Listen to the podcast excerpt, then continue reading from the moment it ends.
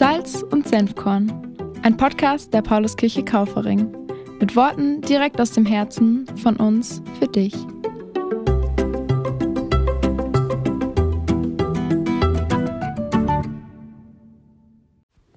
Hallo und herzlich willkommen zu den heutigen Worten der Hoffnung mit mir, Julia Müller. Und heute geht es um Weg, Wahrheit und Leben. Kurz bevor Jesus gekreuzigt wird, redet er mit seinen Jüngern und sagt ihnen, dass er nicht mehr lange da sein wird. Daraufhin sind sie sehr betroffen und fragen ihn, wir wissen nicht, wohin du gehst. Wie sollen wir den Weg denn dorthin finden? Und Jesus antwortet, ich bin der Weg, ich bin die Wahrheit und ich bin das Leben. Die Jünger verstehen nicht so richtig. Und um ehrlich zu sein, ich auch nicht. Irgendwie will ich aber dieses Rätsel lösen, will verstehen, was er meint, aber eins nach dem anderen. Es fängt also mit dem Weg an. Ich bin der Weg. Ein Weg führt irgendwo hin. Für eine Reise braucht es einen Weg. Jesus sagt nicht, dass er das Ziel ist. Er sagt auch nicht, dass er die Karte ist, die uns auf den rechten Weg führt. Er sagt, er ist der Weg. Martin Luther hat mal geschrieben, denn dieses Leben wird durchlaufen, nicht indem wir Gott haben, sondern indem wir ihn suchen. Wir begeben uns also auf einen Weg hin zu Gott. Und ein Weg verläuft nicht immer gerade. Es geht bergauf, bergab. Manchmal verliert man den Weg oder muss nach ihm suchen, die Augen offen halten, manchmal auch wieder zurücklaufen. Man muss Pausen einlegen, sich ausruhen Manchmal hat man auch gar keinen Bock mehr weiterzugehen. Auf dem Weg kann es tolle Sonnenuntergänge geben oder aber regnen. Manchmal hat man einen Stein im Schuh. Manchmal geht man alleine, andere Male mit anderen zusammen. Wir sind also unterwegs, in Bewegung. Für mich hört sich das so an, als wäre auf dem Weg zu sein ein anderer Begriff für mein Leben, für meinen Alltag, wenn Jesus also sagt, ich bin der Weg, meint er dann vielleicht, ich bin überall da zu finden, wo du suchst? Ich bin überall da, wo du bist? Ich bin der rote Faden, der sich durch die Karte deines Lebens schlängelt? Ich bin da, wo immer du auch hingehst. Weiter geht's mit der Wahrheit. Oh je, noch schwieriger. Denn hat nicht jeder seine eigene Wahrheit? Hängt Wahrheit nicht auch immer von Wahrnehmung ab? Okay, erstmal googeln.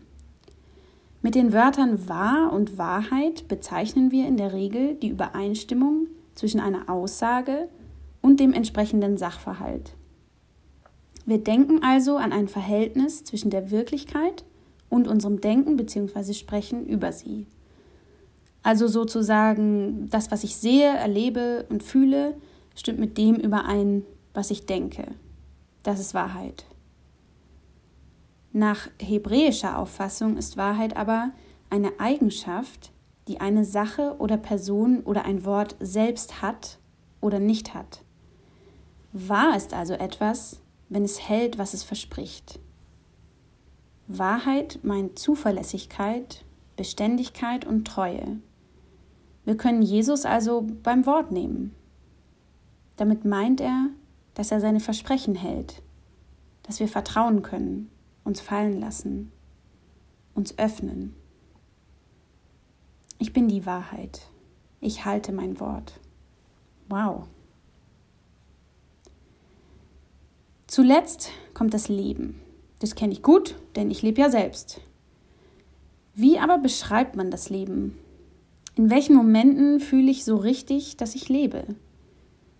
Und wofür brauche ich das Leben von Jesus, wenn ich doch selbst bereits am Leben bin? Alles in uns und an uns will leben, überleben. Unsere Instinkte und Gewohnheiten wollen uns möglichst bequem und möglichst lang am Leben erhalten. Wenn ich jetzt aber satt, ausgeschlafen und ausgeglichen auf meinem Sofa sitze, was dann? Wofür noch Jesus?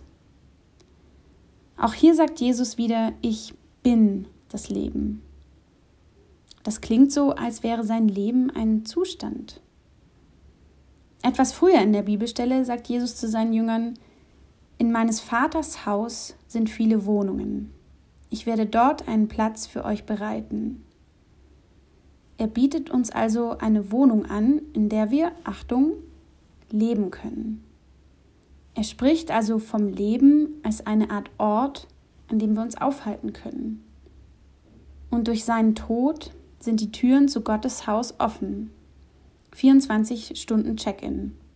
Jesus ist also die personifizierte Vergebung. Und Vergebung ist ein Zustand, in dem wir leben dürfen. Ein Raum, eine Wohnung, in die wir eintreten können. Das ist der Weg, der für uns geebnet wurde. Das ist die Wahrheit, die uns versprochen ist. Und das ist das Leben, das für uns bereitsteht und ewig währt. Und so segne dich der Herr, der deinen Weg mit dir geht, der dir Wahrheit verspricht, der dir seine Versprechen hält und der dich einlädt in sein Haus und dir ewiges Leben verspricht. Amen.